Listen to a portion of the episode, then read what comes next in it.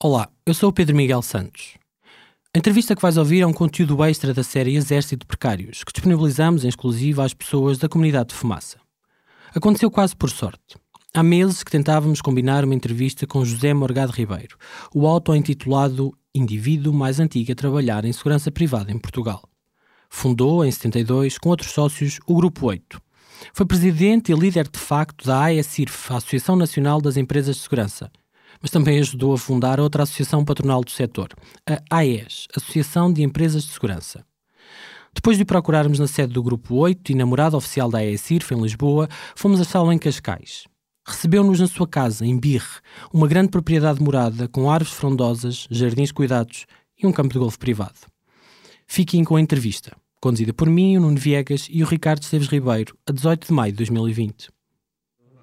Vamos lá começar. Uma das coisas que queríamos pedir é que não só se apresentasse, como se nos contasse um bocadinho qual é que foi a história de como é que foi parar a segurança privada e como é que o Grupo 8 nasceu. Ora bem, eu, o meu nome é José Morgado Ribeiro, como já sabe, eh, estou na segurança privada há 48 anos, fui oficial do Exército Miliciano na Guerra do Ultramar, em 1968 a 70, eh, quase finais de 70, e depois, a convite, fui trabalhar para a segurança privada, de onde fiz o Grupo 8. Nomeadamente era Grupo 8 porque inicialmente éramos oito sócios, neste momento sou sozinho. A história do Grupo 8 é muito longa, como vê, somos a empresa portuguesa mais antiga no mercado nacional. Tenho 75 anos, chega. E quando diz que foi convidado para ir para a segurança privada, o que, que é que isso quer dizer? Havia uma empresa em Portugal chamada Custódia e precisavam de um indivíduo para dirigir o setor operacional. Eu não sabia o que era segurança privada e, e fui e fiquei e depois constituímos uma empresa, Grupo 8. E eh, também estava a dizer que teve no, no, no Exército. Há uma, uma ligação, ou sentiu que existiu logo na altura do início das, das, das, empresas de segurança privada entre o Exército, entre os comandos e as empresas de segurança privada? Isso era, era por exemplo, Jaime Neves, também da 2045, também Isso era. Depois, isso foi muito depois. Inicialmente, o facto de eu era oficial miliciano não tinha nada a ver com o Exército profissional. E, na altura, havia na custódia eh, dois eh, dois oficiais da Guarda Republicana e comigo, como sócio, tinha também um, um oficial da Guarda Republicana, o Tenente Mamed Fernandes. E, e também, na altura, o Major Arruda e o Capitão e o Major uh, Celso Amaral. Depois uh, vieram alguns, talvez por influência desses, uh, vieram para a segurança privada mas esses que descreveu faziam parte do grupo 8. Faziam parte do grupo 8, eram então, sleep dos partners. 8, dos eram... 8, quantos é que, é que vinham de, do Exército, Forças Armadas? Três. E eu, quatro, porque era, era miliciano, eu não, não me considero oficial sério. E disse que surgiu depois, portanto, com o passar dos anos foi vendo mais pessoas do Exército, das Forças Armadas, da Polícia a entrar para a segurança privada? Depois sim, depois começaram a, começaram a aparecer, talvez por, por uh, influência dos nossos, começaram a aparecer e daí surgem outras empresas em Portugal, formadas, nomeadamente uma com o Jaime Neves, o Coronel Jaime Neves e outros elementos que alguns eu nem conheço. É? Como é que vê o surgimento dessas novas empresas? Depois da Grupo 8, qual é que é o momento de boom em que surgem muitas empresas? A partir dos anos 80, a partir dos anos 80, começa a, começam a surgir algumas empresas, na altura, umas cinco ou seis. Não tenho são, presente. Na altura são empresas uh, pequenas, pouco organizadas, não? Quando é que o setor se profissionaliza, se sistematiza a segurança privada como vemos hoje em dia? Vamos lá ver. Uh, o setor, quando começa, começa já com, com muita organização não havia legislação, mas havia organização das empresas, não é? Tanto a custódia, que depois foi, foi transformou-se em Securitas em Portugal, hum. uh, tanto eu, que tivemos alguns seis anos, só os dois a trabalhar no mercado português, uh, havia estrutura perfeitamente organizada e, e bem organizada. Depois surgiram outras empresas, também se organizaram. Não conheço a, a forma interior deles ou como é que eles se, se manifestavam internamente, mas não, não havia grande, grande diferença do que há hoje. Mas eu só, eu só perguntar tendo em conta que de facto, como disse, não havia legislação e foi havendo muitas alterações na legislação, como é que atuava, não é? Como é que, como é que quem fazia segurança privada definia os limites entre aquilo que era a atuação de uma empresa e de pessoas privadas e, da, e as próprias competências da GNR? Como é que foi sendo feita essa evolução, não é?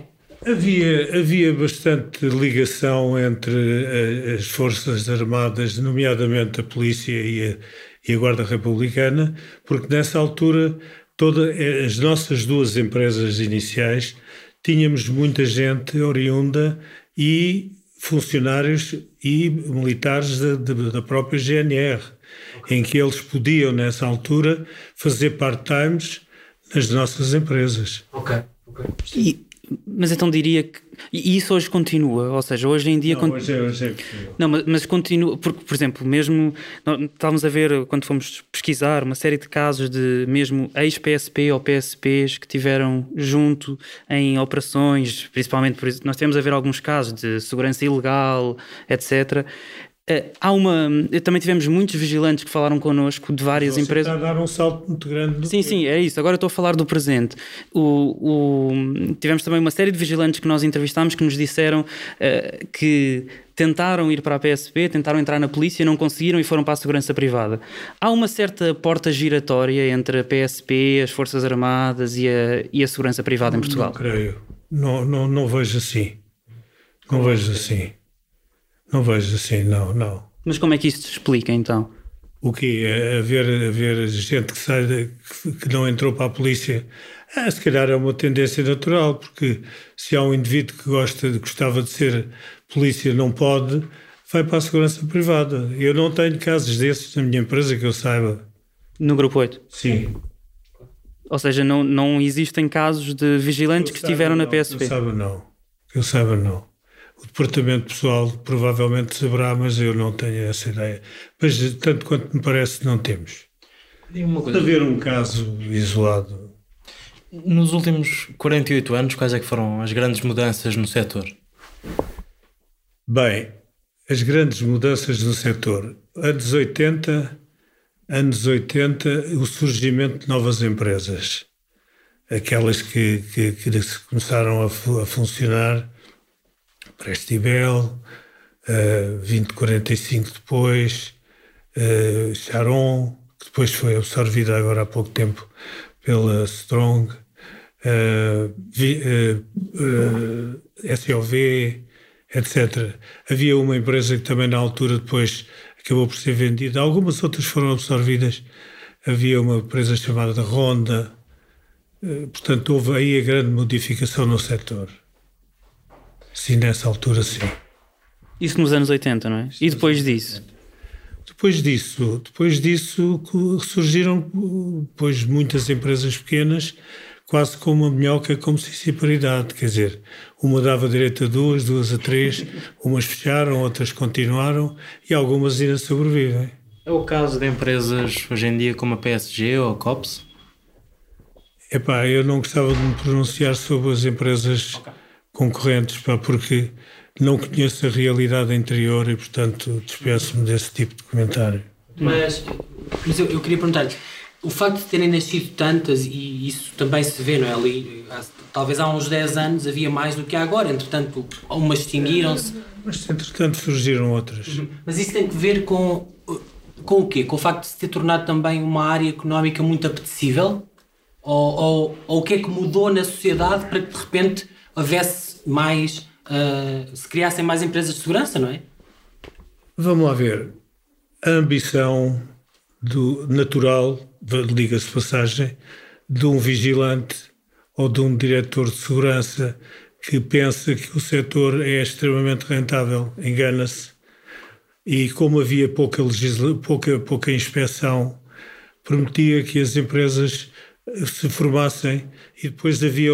Já, já nos anos 80 acontecia isso. Por exemplo, a Ronda tinha problemas complicados e, e depois transformou-se em Ronda 2, porque não pagava impostos e virou do Ronda 2. Portanto, isso foram.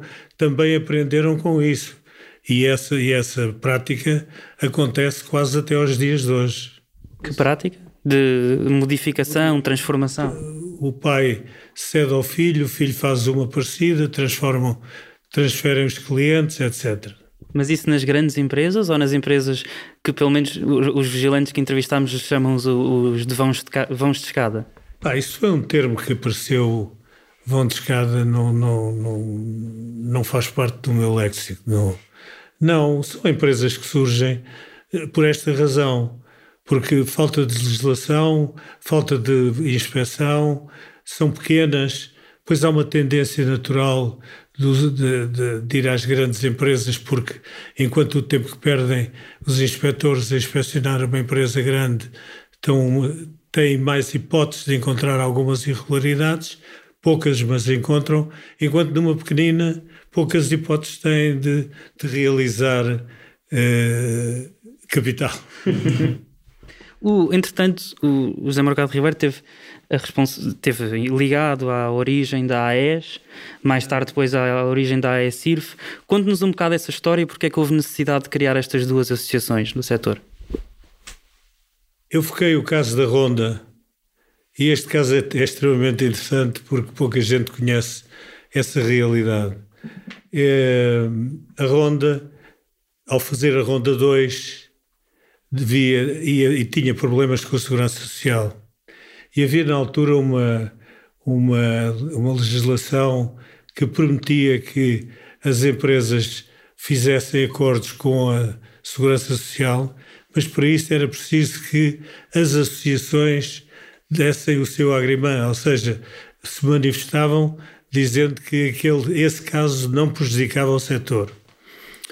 Como a AES, na altura, não, perdão, a AESIRF, na altura, eh, não, não, não, não pactuava com esse tipo de prática, tentou esse mesmo senhor, o dono da, da, da, da Ronda, fazer uma nova associação, que nós fomos. Então, proporcionou-se a história interessante e, pouca gente conhece e não tem nada de mal, de mal porque é verdade. Esse indivíduo eh, quis ser, eu sou, eu, eu faço os papéis e, e na minha tipografia e então fez os papéis e fez o grimo e fez e então, em nome da associação, escreveu para a Segurança Social, dizendo que não havia problema. Esta, esta é a parte interessante e verdadeira e a verdadeira razão por que foram feitas as duas associações. Eu estava nas duas e depois saí da AES e fiquei só na AESIRF. Porquê? Porque há uma incompatibilidade de, de ideias acerca do setor. Eu tinha ideias muito mais liberais do que a própria AES, que ainda hoje tem eh, digamos, tentando eh, criar uma elite que na realidade não é, eh, criar uma elite e tentando justificar que são mais cumpridores do que os outros. E como eu, na altura, fui sempre uma voz discordante e disse-o na Assembleia, quando fui convocado para ir ao Ministério da Economia nos anos 90, em que, desculpe, entretanto, nos anos, nos anos 90, agora perdi-me, desculpe, corto. Sim, sim, não, não, se preocupe, mas estava a dizer então que quando foi ao Ministério do, da, Economia. da Economia nos anos 90. Eu isso, em que a tendência das empresas, eles não esperavam que a ESIRF também tenha sido convocada, então era só a AES que queria, e o Ministério da Economia faz-nos uma pergunta muito direta: se nós fecharmos as, as empresas pequenas, vocês garantem o pessoal garantem os postos de trabalho. E eu opus-me determinantemente a isso, porque toda a gente tem direito a viver, desde que dentro das leis, dentro do, de um regime perfeitamente legal. E, Essas interrupções é que. Não faz mal. Então, estava-nos a dizer que uh, tinha uma ideia diferente, porque achava que era, que era possível todas as empresas existirem claro, desde que regulados. Não, é? eu tenho essa ideia. Desde, desde que cumpram, os, desde que cumpram as, as leis e, e, e, sigam o que, o, a lei, pá, não vejo inconveniente porque é que não de existir. Mas acha que, que a AES então, e isto são palavras minhas para ilustrar o caso, a AES representa as grandes e as poderosas e a ACIRF representa os pequeninos? Não, representa as empresas tão credíveis ou mais do que a AES, porque a AES também no seu seio tem uma empresa que vocês sabem que eu manifestei isso diretamente na Assembleia, que até há pouco tempo prevaricava e de que maneira? Está a falar da Strong Sharon. Estou a falar da Strong Sharon. Mas, mas, o, que é que, o, que é que, o que é que isso quer dizer? Porque isso é uma acusação muito grave, não é? O que é que quer dizer exatamente com isso? É uma acusação muito grave, é uma acusação real, verdadeira. Se vocês forem ver os concursos ganhos pela, pela, pela, pela Strong Sharon, nos últimos cinco anos ou seis, veem que eles ganham os concursos com preços exageradamente baixos. E depois servem-se de, por exemplo, eh, subsídios para, para indivíduos de primeiro emprego, que depois não, não cumprem, etc. E depois criam a cláusula, a tal cláusula, a tal célebre cláusula da transmissão de estabelecimento, que durante 48 anos não foi necessária, porque essa prática vinha, como eu disse na Assembleia, e é fácil recordarem o que lá está dito, porque até aí nunca precisámos dessa cláusula para nada. Nem os sindicatos reivindicavam, é certo, mas que nunca fizeram isso como uma, uma um entrave, digamos, a, a, a, finalizar a contratação coletiva. Não, nós já lá vamos a essa cláusula, portanto queríamos falar e ter a sua opinião, mas em relação ainda à Strong Sharon, diria que a Strong Sharon fez dumping? Ah, claro. Diria, não, digo. Em que contratos? Epá, isso vocês vão ver vão ver os vão vão ao boletim de informações, vão a, a, às publicações do, dos, do, dos concursos públicos e veem as posições deles. Depois é fácil porque depois, quando é transmissão de estabelecimento, põem como fazem a prática na limpeza e na, e na, e na restauração, colocam indivíduos que, que, que eles não querem ou que têm muita, muita, muitos anos de casa, passam-nos para os outros. E depois é o caso do, do 13 mês deste ano. Mas, mas... Falemos da, da, transmissão de estabelecimento. Como? Falemos então da transmissão de estab... Falemos então da transmissão de estabelecimento é, por um momento. Uh, no grupo 8 nunca aplicou a transmissão de estabelecimento? Vamos lá ver. O, a, transmissão de estabelecimento tem, tem uma, uma, uma, uma situação que é, que é importante. Você, quando, quando transmite um, o pessoal, ele, teoricamente, no caso desta, da cláusula que está na, na no contrato da AES, da AES, é obrigado a pagar, a nova empresa a pagar as, os retroativos, ou seja, nomeadamente o 13 terceiro mês, para facilitar a vida. É isso, isso prejudica a empresa que vai receber o, o novo, o, novo, o, novo contrato. Quando a, quando a Sharon absorve uma quantidade de indivíduos, absorve uma quantidade de empresas sem essa cláusula, não teve esse problema. Quando o transmite, beneficiou em muitos milhares de euros de, com essa. É um negócio. E que. Diga. Mas, no entanto, Uh, em 2016, só para não me enganar no, nas datas, em 2016 a Grupo 8 perde o contrato das infraestruturas de Portugal para a Strong uh, na altura. E a Grupo 8, nesse momento, defende a transmissão de estabelecimento e aplica a transmissão de estabelecimento. Uh, não, para... não. Foi um acordo feito com a Charon, com a, com a, com a Strong Charon, exatamente um acordo em que passou o pessoal, mas todas as, todas as, as, as todos os, os, salários vencidos foram pagos pela Grupo 8. É exatamente aquilo que nós temos na cláusula nossa no contrato coletivo da ESIRF. Permita-me citar o, o advogado da Grupo 8 nesse caso, num documento legal. Uh, Diz ele, diz, diz ele no documento que há a inquestionável existência e respectiva transmissão de uma unidade económica e, embora não fosse necessário, a Strong e a Grupo 8 reconheceram formalmente que, no caso em empresa, estaria em causa, nos termos legais, uma transmissão integral dos trabalhadores afetos à exploração à respectiva unidade económica, nos termos do artigo 285 do Código de Trabalho.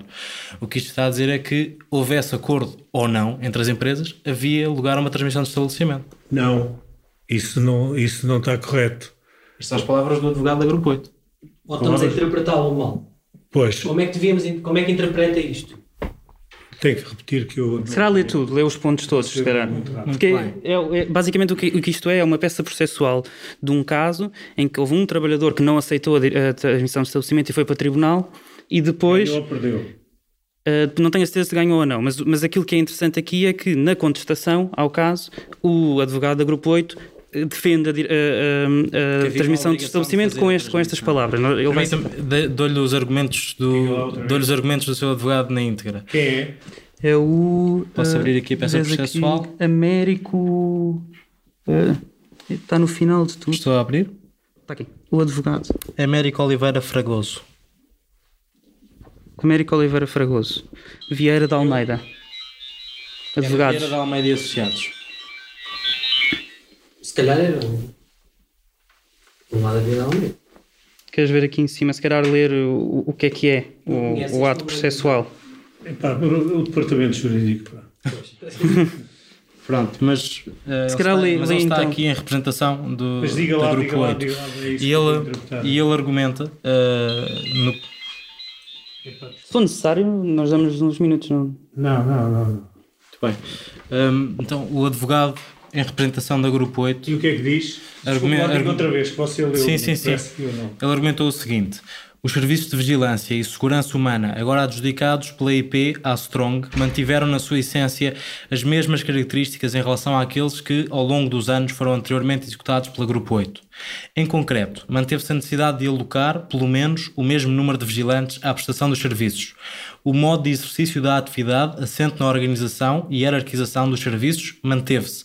Os locais de prestação da atividade, na sua maioria, mantiveram-se. O recurso aos mesmos meios e equipamento para o exercício da atividade de segurança e vigilância manteve-se. A única alteração prevista em relação aos serviços anteriormente prestados pela Grupo 8 à IP e os prestados pela Strong reside unicamente na alteração de fardamento dos vigilantes afetos à prestação dos serviços, os quais passaram, a partir de 1 de julho de 2016, a estar fardados com o equipamento da Strong. Ora, foi precisamente esta a única alteração ocorrida na prestação dos serviços realizados à IP após 1 de julho de 2016. Assim, as instalações em que a, atividade, em que a Grupo 8 prestava atividade foram integradas na transmissão para a Strong Sharon. As atividades prestadas pela Grupo 8 foram integralmente transmitidas para a Strong Os colegas do Grupo 8 foram integrados na transmissão para a Strong. Face à inquestionável existência e respectiva transmissão de uma unidade económica, e embora tal não fosse necessário, a Grupo 8 e a Strong reconheceram formalmente que, no caso a preço, estaria em causa, nos termos legais, uma transmissão integral dos trabalhadores afetos à exploração da respectiva unidade económica, nos termos do artigo 285 e seguintes do Código de Trabalho. Pronto. Nós não contestamos a cláusula de transmissão de estabelecimento. contestam que se aplique. Não. Como, como ela está, como ela já leu o contrato coletivo de, Sim. da ESIRF Sim. e o que é que diz? O contrato coletivo da AESIRF diz que tem a haver reconhecimento pelas duas empresas para haver a transmissão.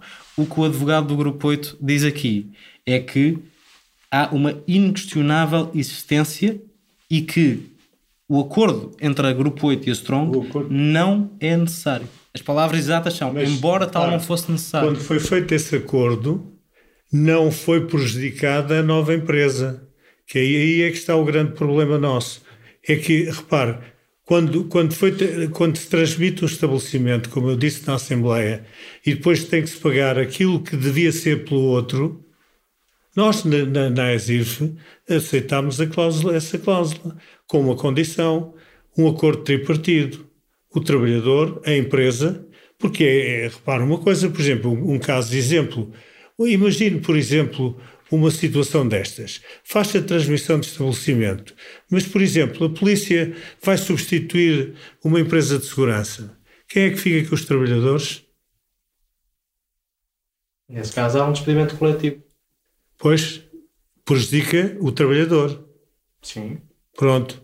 Em condições normais, eh, se fosse assim, eh, sendo connosco, eh, tem que haver acordo entre a empresa, a que, sai, a que entra e o, e o cliente. Mas, mas eu acho que não, não, está em causa o que é que a AECIRF uh, acredita hoje em relação não, ao direito, de transmissão. Isso.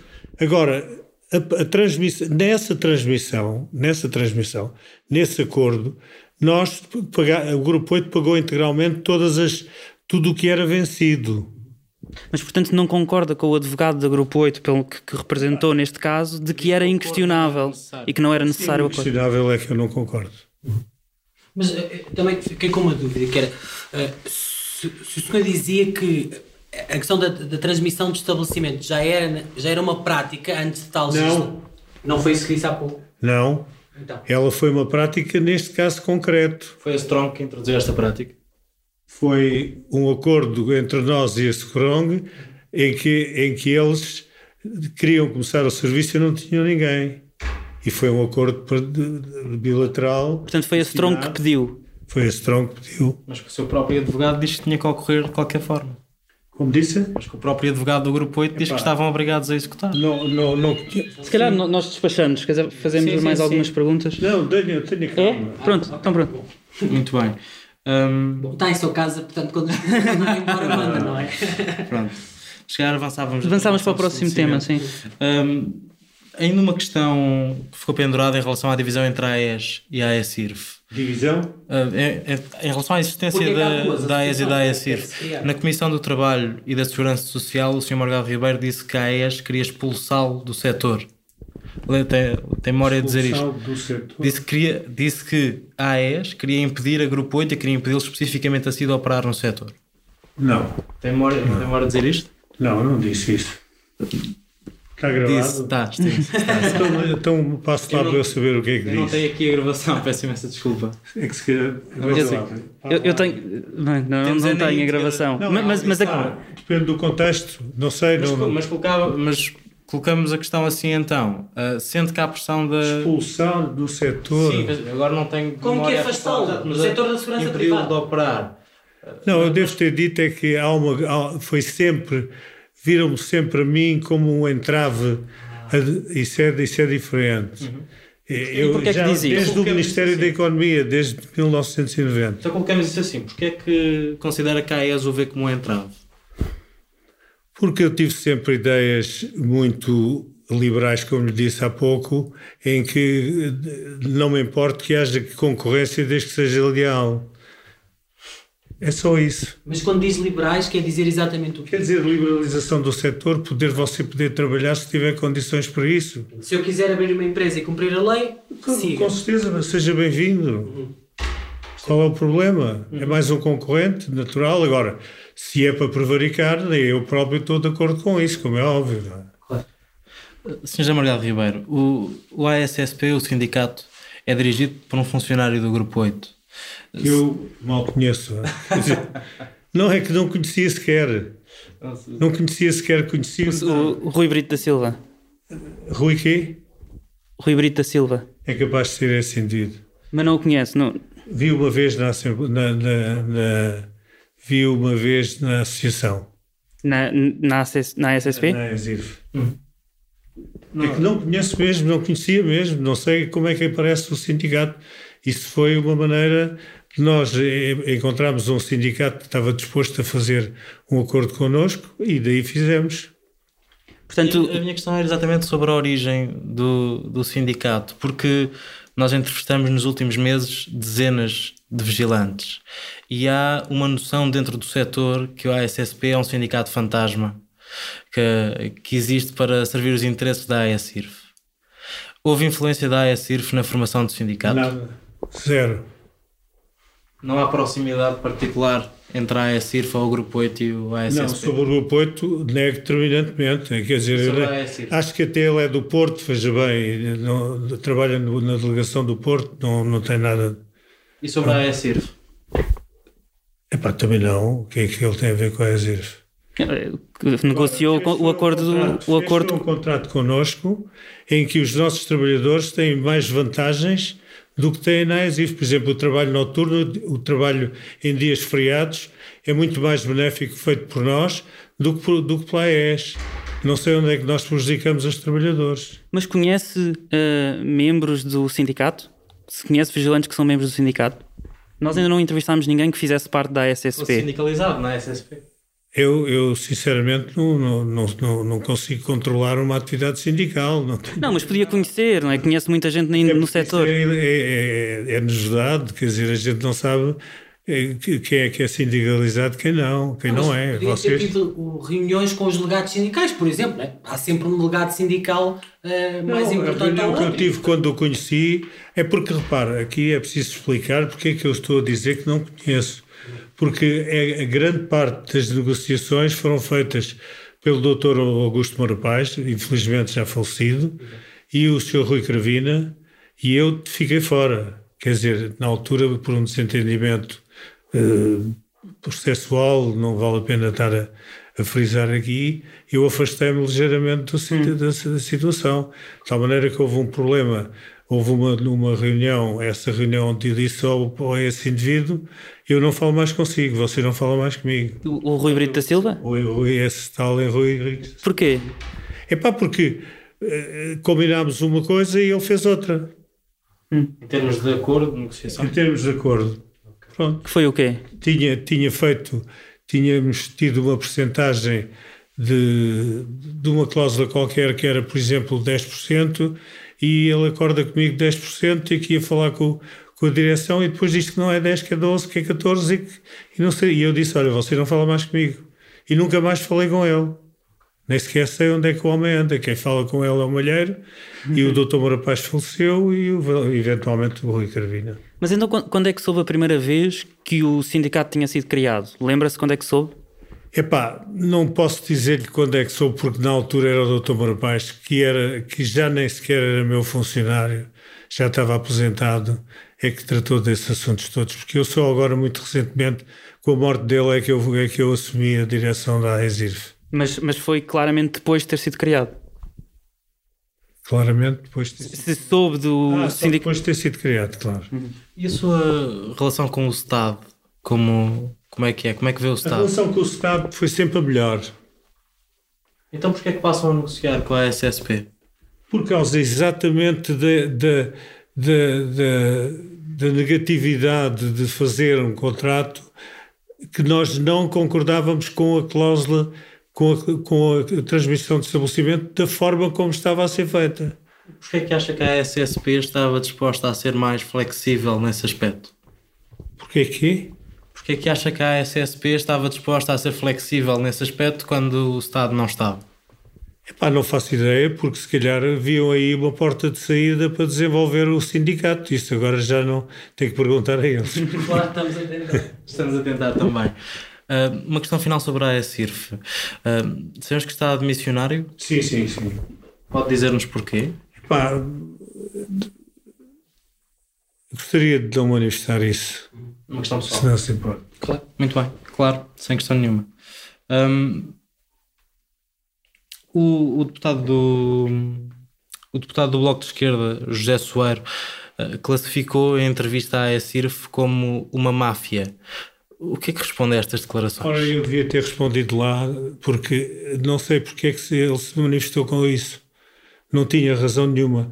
De tal maneira que eu tenho uma, uma reunião a, a tentar reunir-me com ele, não o pedi ainda, por causa da demissão que estou de missionário, mas que eu gostaria de lhe explicar diretamente em que é que ele vê que são máfia. Ou que são. Porque repare, nós temos empresas pequenas, temos empresas grandes, umas cumprem melhor, outras cumprem pior e ele não se pode dirigir a uma associação como, como pensa que são todos iguais uns aos outros, porque a outra associação também lá tem gente dessa. Ou seja, a outra associação também tem gente dessa, o que é que quer dizer com isso? Quer gente que também não cumpre Ah, mas então tem gente que não cumpre dentro da AECIRF? Eh, de, de, não, ele diz que, ele, na, na, pergunta que me fez, ele diz que, que era o quê? Como é que ele Ele, ele classificou como uma máfia, a AECIRF. Acho que foi um bocadinho exagerado e foi aí, foi o único sítio que eu, que eu falhei a resposta a ele. Muito sinceramente, porque já, já estava cansado e, e, como eu disse, tenho uma doença nervosa e, e avisei logo no primeira, na primeira coisa para não pensarem que eu tinha medo. ah, foi, foi mesmo para não. Nós estávamos a discutir isso, foi mesmo para não pensarem que estava com medo. Pois, epá, e hoje não vos disse porque vocês já sabem. já, já, já tinha estado lá presente. Mas quando fala, eh, eu fiquei curioso, acho que vamos falar disso mais, aqui mais à frente, mas quando falam desta, sempre desta questão de haver umas empresas que cumprem mais, outras menos, haver umas mais pequenas e tal, nós estamos a falar sobretudo de, de, pessoas ou de empresas que estão mais ligadas ao negócio da noite e menos ligadas ao negócio das portarias ou dos, da segurança dos aeroportos, não é? Que eu saiba, ou não? que eu saiba, não temos ninguém na ESIRF que trabalhe da noite. A PSG até há seis meses só fazia trabalho de noite. A PSG só é nossa associada a partir da contratação coletiva. Muito bem. Portanto, mas, é, mas é uma escolha. Passado, não conheço, desconheço completamente. Reúne as condições para sócio, foi, pediu admissão, de, pediu de, admissão na associação, reunimos, concordámos que, que era um, um associado potencial e admitimos antes disso. Mas, e, e, mas é, é um, um, requisito não trabalhar na noite para fazer parte da ASIF? Não, não é um requisito, mas eh, tanto quanto sabemos, a PSG não trabalha à noite atualmente. Tem dois, Tem clientes, dois clientes só, pequeninos. Eu, eu, queria, eu, eu gostava de lhe perguntar, continuar nesta questão da noite, porque parece que há uma espécie de. Como é que eu ia dizer? É, é mais ou menos é uma comparação meio tonta, mas é quando há uma praxe e os alunos e alguma coisa corre mal, quem praça diz sempre que aquilo não é praxe, que a praxe deles é que é boa. E, na, e nas associações de segurança parece haver uma coisa parecida que é a segurança é toda boa, menos a segurança de quem trabalha à noite.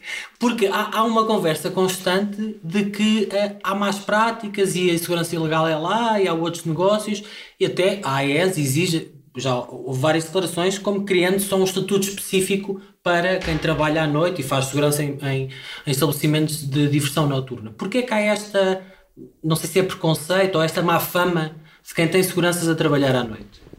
Olhe, eu não, não me quero pronunciar sobre isso porque nunca trabalhamos à noite, não conheço a noite, não faço ideia como é que funciona e quando eu não sei, não me pronuncio. Mas não pronuncio porque não sei não sei em que condições funcionam, sei que o Grupo 8 não faz serviço à noite, sei que tenho 48 anos de atividade, sei que não prevarico, ou, ou, o mínimo possível, porque é impossível um caso ou outro pontual, reconheço que posso ter tido algum deslize ao longo de 48 anos, mas na noite não podem acusar de trabalhar à noite. As outras empresas, cada uma sabe por si e como vocês vão entre, in, in, interrogar outros, portanto, nessa altura pode ser que, que descubram alguma coisa que eu saiba, não. Não, mas eu, eu, eu não, será um eu termo não estava a fazer nenhuma, uh, não era nenhuma acusação, era mesmo tentar perceber porque é que toda a gente sabe que há, é, um, é, um, é uma das, das principais ou é um, uma grande subárea dentro da segurança privada, mas parece que as próprias associações que representam veem muito mal aquilo. E isso parece-me que até choca um pouco com a sua visão de liberal, não é? E de que, que se as pessoas têm condições podem trabalhar onde quiserem é liberal, e tudo mas, mais. Mas atenção. liberal, mas atenção, quer dizer, isso não é assim tão liberal quanto isso. Agora, trabalhar à noite, é, eu queria fazer um pequeno apontamento de trabalhar à noite. Eu, no Conselho de Segurança Privada, já manifestei uma vez ou duas eh, essa questão o, eu vejo a noite como uma, um problema que era mais ou menos resolúvel, resolvido com a presença da PSP ou da GNR por perto. Porque o grande problema é que se dá ao vigilante o bom e o mau. Ele está à porta, é, tem o poder de dizer você não entra, entra, não entra, entra, não entra, e quando é, quando, quando é atacado, quando é, como foi o caso de uns casos que apareceram aí, nessa altura não está ninguém para o proteger. passa uma patrulha, eventualmente, é chamado o 112, etc. Mas não é o vigilante está sozinho. E como está sozinho, aí pensa por ele, às vezes, se calhar, em defesa, em autodefesa, e depois cria esses problemas noturnos que eu aí não, não pronuncio porque não conheço. Mas, por exemplo, no, no caso do Urban Beach ficou muito conhecido, não é? Em que três do, do, dos seguranças espancaram uh, jovens à porta da, da, discoteca, na verdade já fora da discoteca, que faziam parte da PSG e já me disse que não, a PSG nessa altura não fazia parte da, da AESIRF.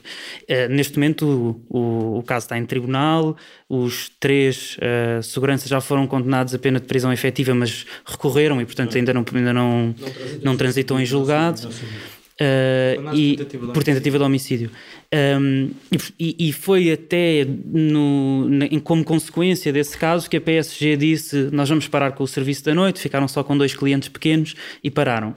Neste momento, podemos estar a ver essas. E, e aliás, é importante dizer: dois de, desses, desses três seguranças que fizeram o espancamento já tinham muitíssimos casos de, de, em tribunal, nenhum deles como condenados, mas muitos casos em tribunal por ofensa à integridade física. Um deles tinha 17 casos, acho eu, posso estar-me a enganar aí um, um, mais ou menos. Um deles tinha 7 casos, acho eu, e portanto já tinha um historial de violência, não é?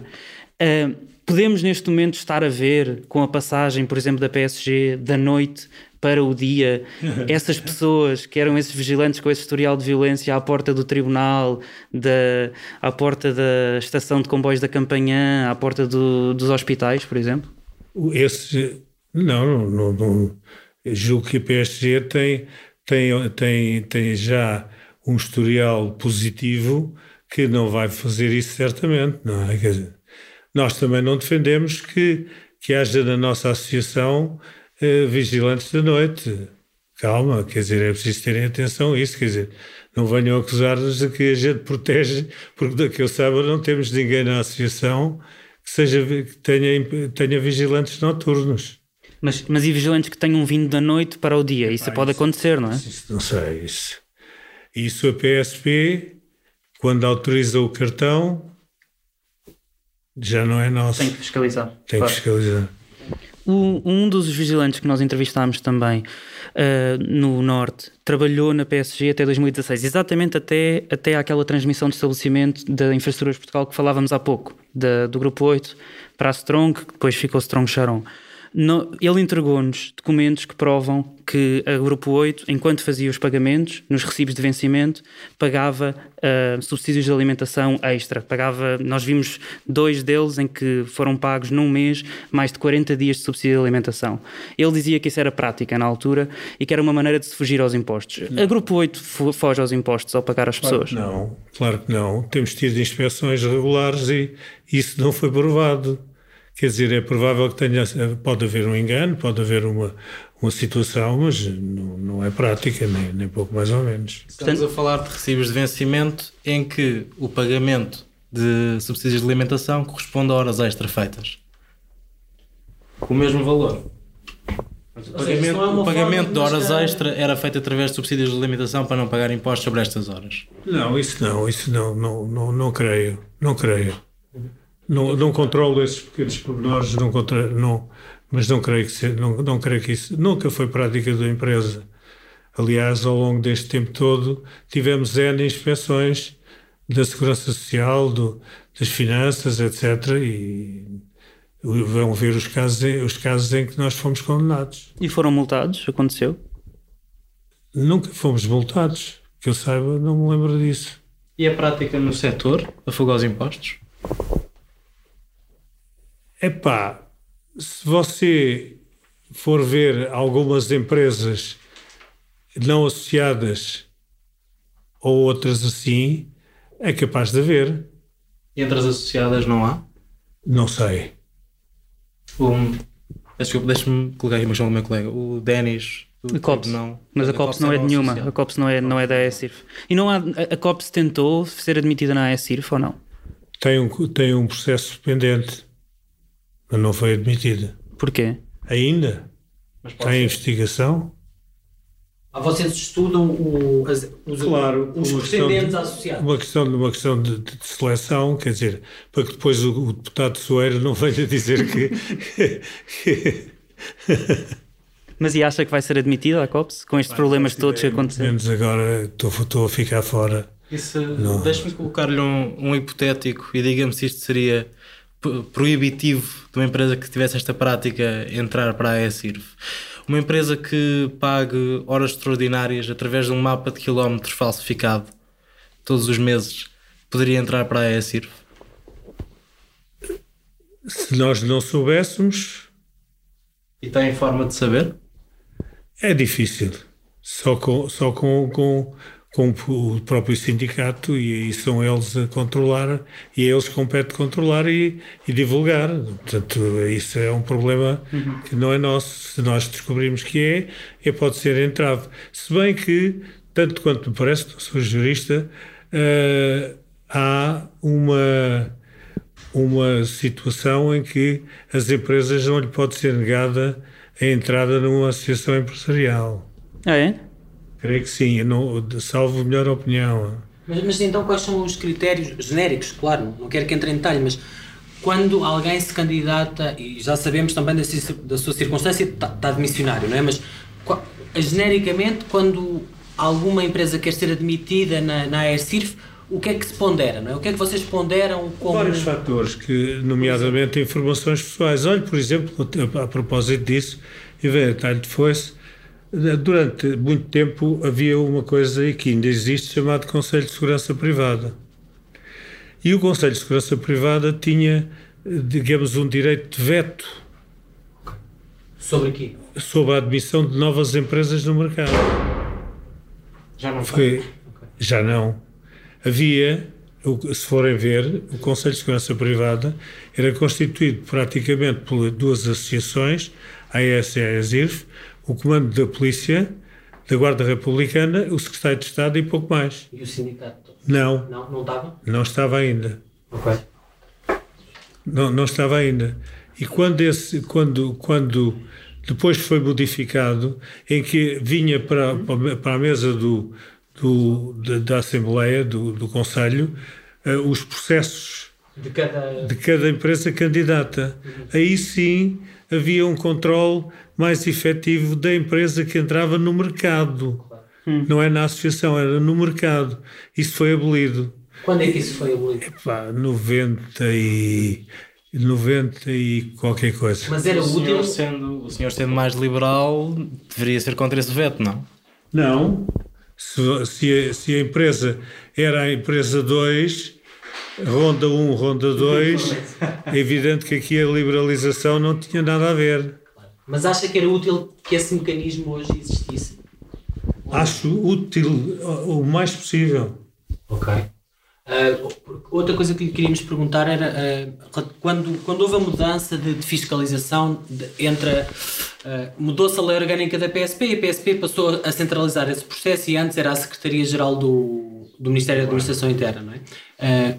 Aliás, como lhe dissemos, falámos com, o- com o Superintendente ah, Neto Gouveia. Como é que, como é que isso como, como é que foi, não é? Para o setor foi benéfico, não foi, benéfico? benéfico, foi melhor. Foi melhor, foi mais atuante, mais. Porque eles porque normalmente tinham, tinham pouco pessoal e, e agora tem. Agora, agora é mais efetivo. Portanto, acha que- que eles controlam efetivamente Sim, sim. as sim. empresas, as Sim, escolas, sim. a E formação? estão a fazer um bom trabalho, que eu reconheço de qualidade. E principalmente o, o superintendente Neto Gouveia. Neto Gouveia. Hum, durante a audiência de fevereiro, o Sr. José Morgado Ribeiro disse, cito, nós, Grupo 8, ao longo, de, ao longo da vida, 48 anos, nunca ficou um ordenado em atraso e praticamente não tem nenhuma questão em tribunal. Em 48 anos nunca tivemos um problema com os trabalhadores. Nós entrevistamos o advogado Paulo Marques Pinto, que representou vários vigilantes eh, ex-empregados do Grupo 8 e que nos confirmou terem existido vários casos contra a empresa Apenas hum, falando em alguns, existem pelo menos dois em Matosinhos, um em Valongo por falta de pagamento do valor total dos subsídios de alimentação ou de outros valores, como de férias, horas de formação, etc. Inclusivamente num deles o Grupo 8 foi condenado em tribunal a pagar. Não se lembrou destes casos Pois, quando foi ao Parlamento? Recordo o que, o que eu disse e veja lá se eu disse que eram todos, 100%. Di que- di- disse que nunca ficou um ordenado em atraso e praticamente não tem nenhuma questão em tribunal. Praticamente. Agora, em 48 anos, se calhar em Cristo, 48 anos, 3, mil- 2 mil e tal, quase 3 mil empregados ao longo da vida, se não há um processo em tribunal, ou era santo, ou então tinha que haver qualquer coisa. Agora, agora repare, você foca-me 3 ou 4 casos em 48 anos, divida isso, veja lá o rácio. São três ou quatro casos que encontramos nos últimos dois bem, anos, mas três veja anos. uma coisa, vá perguntar a todas as outras empresas se tiveram, e façam uma análise global ao setor e depois mostre-me o, o rácio. Era capaz, por exemplo, de nos enviar os dados do grupo 8 se nós pedíssemos na, à, à direção e assim nós podíamos fazer essa. O dado, por exemplo, quanto, quantos casos foram em tribunal para nós podermos comparar. Os dados das outras todas, eu dou o meu. Mas olha, o senhor já está a fazer uma coisa que nós com as outras não conseguimos, que é falar com elas. Portanto, muito obrigado. Falar com quem? Com as outras empresas não conseguimos, estamos a conseguir falar consigo. Não, mas Portanto, tô- tô- não tem- quem não teme, não, não- quem, quem não deve, não teme. Agora você estava a dizer, eu disse praticamente, em 48 anos, nunca tive uma greve, nunca tive nada. Se eu, o se o pessoal neste momento ganha o que ganha, deve-me a mim. Eu disse na Assembleia, em 1992 propus um aumento de 27%. E se têm seguido o meu critério, eh, há dois anos tinham tido um aumento de 20%. Agora nunca mais o vão ter. Se calhar nem para o ano, nem daqui, com esta crise toda, nunca mais tocam. E acha que neste momento os seguranças privados têm boas condições laborais? Não. E salariais, zero. Eu, quando, quando propus e, e quando ganhámos, o- quando fizemos o acordo com o sindicato em 1992, a limpeza, eu disse na Assembleia, a limpeza tinha o mesmo valor do que nós. E neste momento, há bem pouco tempo, tinha 50% a menos. Olha, era o pai do, do, do advogado que estava comigo, o Dr. Mota Soares, que era o. Que era o, o não, não, não, o pai dele. O pai daquele. Sim, o daquele pai do Doutor Mota Soares? Sim, foi, era, era, o, era o advogado da, da, da, da Associação das Empresas de Limpeza. E eu propus-lhe que também aumentassem, porque é o mesmo sindicato, É o Estado. Sim. é o Estado. Mas e neste momento como é que retrata as condições laborais dos seguranças privados? Como é que trata? Como é que, Como é que como é retrata? que vê? Como é que Porque- descreveria? Por exemplo, ponho isto assim porque nós... Mal pagos. Mal pagos. E veja, eu, se você vir a minha, a minha, a minha, a minha, a minha, a minha conversa na, na, na Assembleia, Ouvia na íntegra. pronto, então está lá. E porquê que, a que é que, se, porquê que são mal pagos? Há para aí há 40 mil eh, seguranças com cartão, não estão todos ativos, não é? Mas 47. porquê é que há tanta gente então a querer trabalhar num setor que é tão mal pago? a querer trabalhar no setor? Não, nós temos falta de pessoal. Não, o grande problema é, agora com este caso, talvez comecem a aparecer. Há cursos com 4, 5 pessoas. Não temos gente. E porquê que a Não Grupo temos 8 gente. não paga mais? Os contratos coletivos de trabalho são mínimos. A empresa pode escolher pagar mais. Eu depois pago mais e a concorrência, como é que eu faço? Pela qualidade do serviço? A qualidade do serviço, isso era preciso. E o Estado, como eu disse ali, a comprar a preço mais barato. A pôr cláusulas que, que, o, que o preço custa, um custo, por exemplo, de um serviço de 24 horas custa 6 mil euros por hipótese e eles pedem 5,500. O Estado não dá condições para as empresas pagarem de forma não, digna. Não, não. Acha que o Estado está a promover o dumping? Diretamente não, mas indiretamente sim. Que critérios de seleção é que o Estado devia ter nos concursos públicos para não ir só por empresas com o preço mais baixo, para não levar a essa queda? Olha, analisar a qualidade, ver o currículo. Eu demos uma vez uma entrevista ao Expresso, na revista Visão, aqui há, há 30 anos, em que fizemos um, um checklist em que as, isso foi em que as empresas deviam seguir aquele checklist para escolherem a empresa ideal. Já nessa altura tínhamos este problema. Então, mas ao mesmo tempo parece haver aqui o Estado tem um papel bom e um papel mau, não é? Tem um papel bom no sentido em que de repente, ao longo dos anos, aumentou muito, não é? As áreas em que foi precisa segurança privada, no, na, nas finanças, nos tribunais, quer dizer, de repente o Estado deixou de ter porteiros e passou a contratar. Portanto, mete dinheiro na economia, mas ao mesmo tempo diz o preço é o mais baixo. Não é? Há aqui um paradoxo ou não? Porque se não fosse o Estado, as empresas de segurança também não estavam a ganhar tanto como ganham. A ganhar tanto? Ou, não tinham tanto negócio, não é? Ah, em termos de negócio sim, agora ganhar tanto não. Tanto quantidade. Mas, mas o Estado é o ganha-pão da segurança privada. Como? O Estado é o ganha-pão da segurança privada em Portugal. Não, eu por exemplo tenho 20%. Hum. Uhum. 20% é uma fatia considerável não, do é um negócio. pouco considerável. Há empresas que têm 100. E, e, mas isso é uma escolha?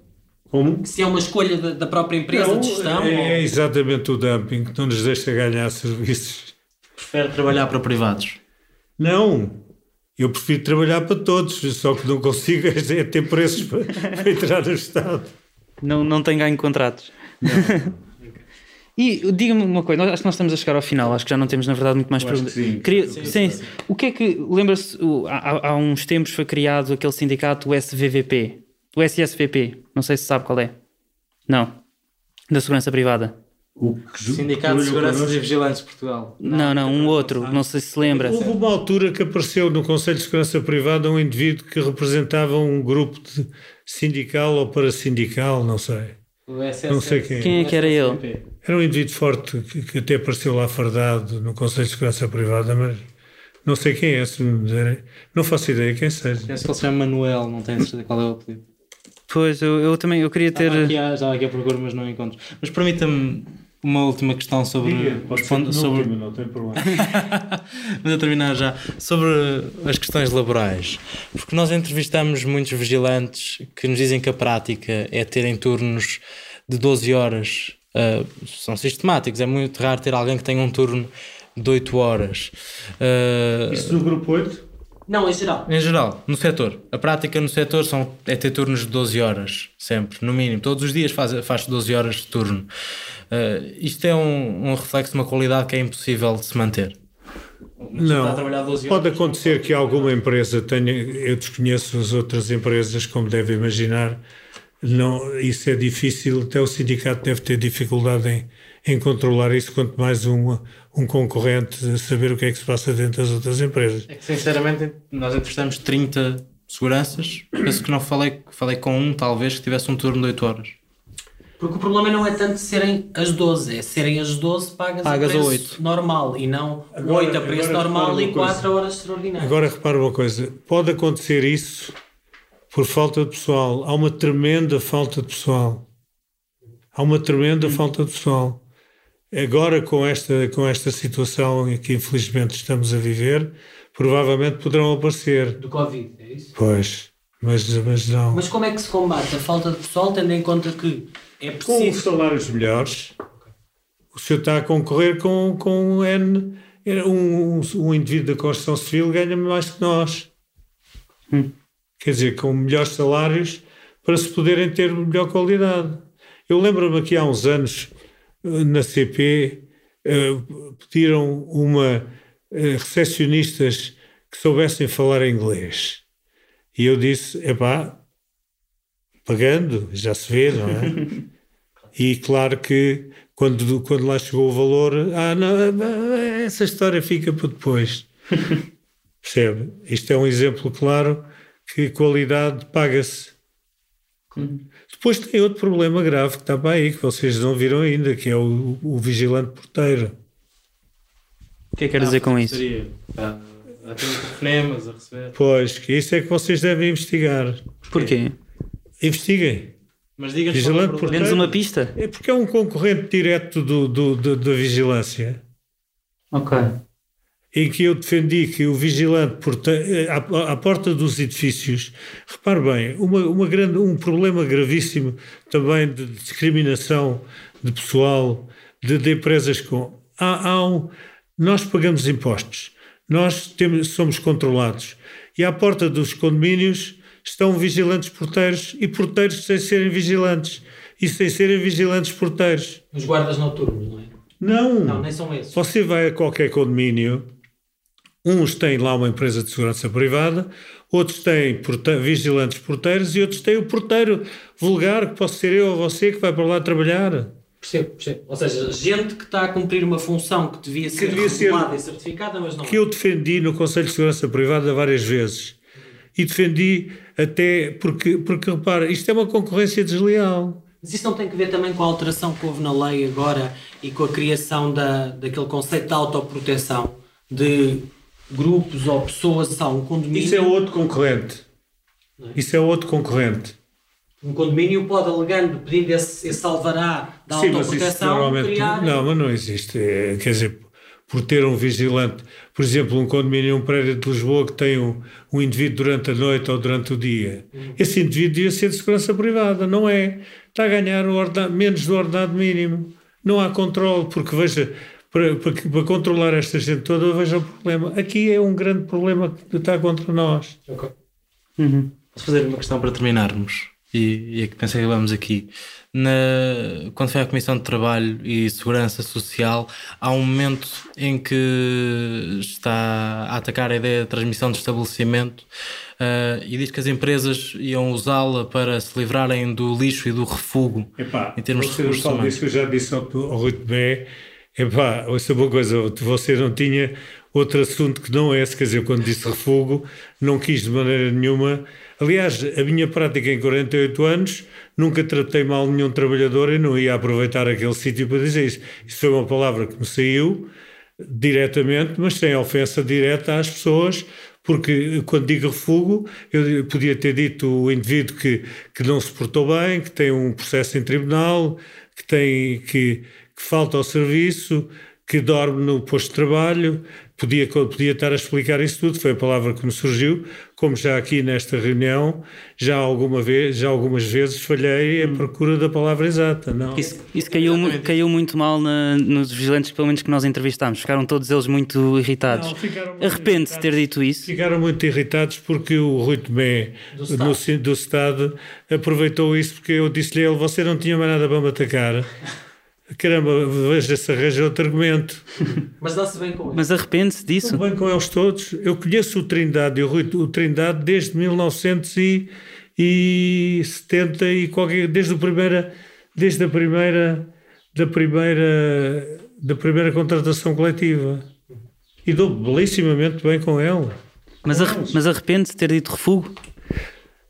Eu não me arrependo de ter dito refugo porque não quis dizer refúgio no sentido de escória ou no sentido de pessoas que indigentes ou pessoas que não, quis dizer com isso que eh, eram indivíduos que por razões operacionais não tinham a qualidade merecida, quer dizer, atenção, que isso aí, isso aí qualquer, qualquer empresa tem, e, porque repare, isso leva, por exemplo, a um problema quando se põe, quando se transmite, um, quando se faz a transmissão de estabelecimento, vai tudo. Mas vai tudo quando? Se calhar põem lá um indivíduo ontem. Claro.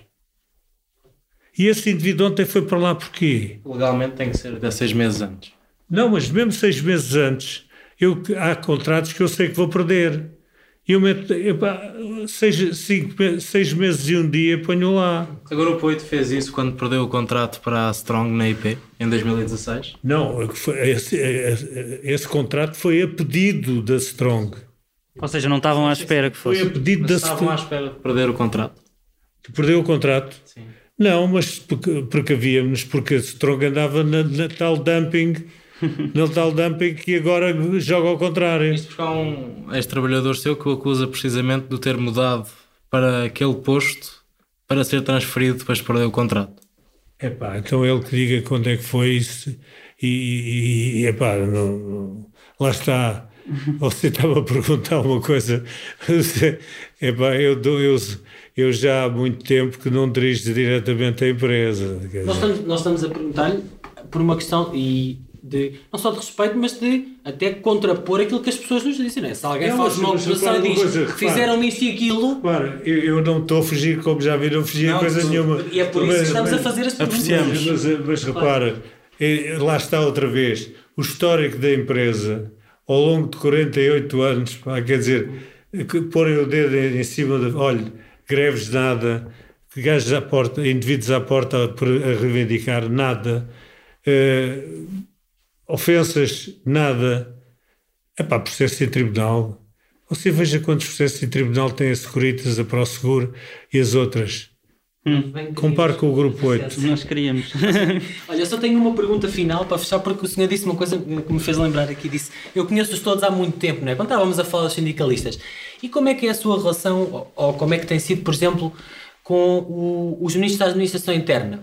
Por exemplo, na, na, na elaboração da, das leis e das mudanças, qual exemplo, é o papel da. Exemplo, o Rui Pereira, por exemplo? Por exemplo, conheço-os todos desde a 25 de Abril.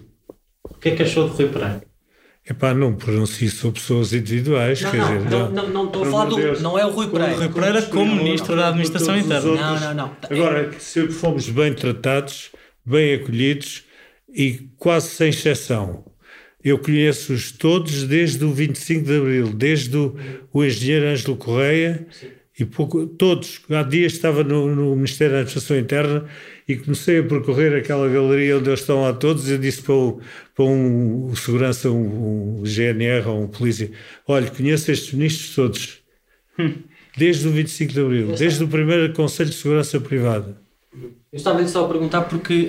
Um porque houve uma mudança muito importante, não é? Foi, foi durante o, o, o mandato, eh, o governo do, do Sr. Rui Pereira, que houve a tal mudança da, da lei orgânica, de passar do, da Secretaria-Geral do MAI para a PSP, não é? Portanto, isso veio de alguma forma. Mas a, a verdadeira problema que de, de, no MAI foi só este: foi o Conselho de Segurança Privada deixar de ter análise diretamente, pronunciar sobre as novas empresas, porque você conhece melhor o seu vizinho do que eu, não é?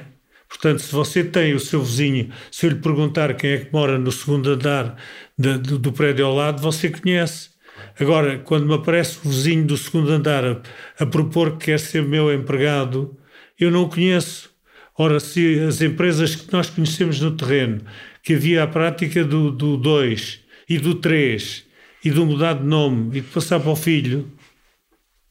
Percebe? Aqui é que está o problema. Hum. E então, nessa altura, aqui, eh, no, vinham os dossiês em cima da mesa, analisávamos, olha, cuidado, vejam lá que esses indivíduos, eh, vejam lá qual é o nome do pai, onde é que, quem era a empresa de onde ele trabalhou, iam ver e chumbavam-no, ou não. Agora não, agora, agora aparecem cá fora. A investigação, eh, reconheço que também evoluiu muito. Mas então como é que explica aparecer empresas, como você disse no princípio, de vão de escada? Eh, o termo é seu, que é para não dizer que sou eu. o termo também era citado.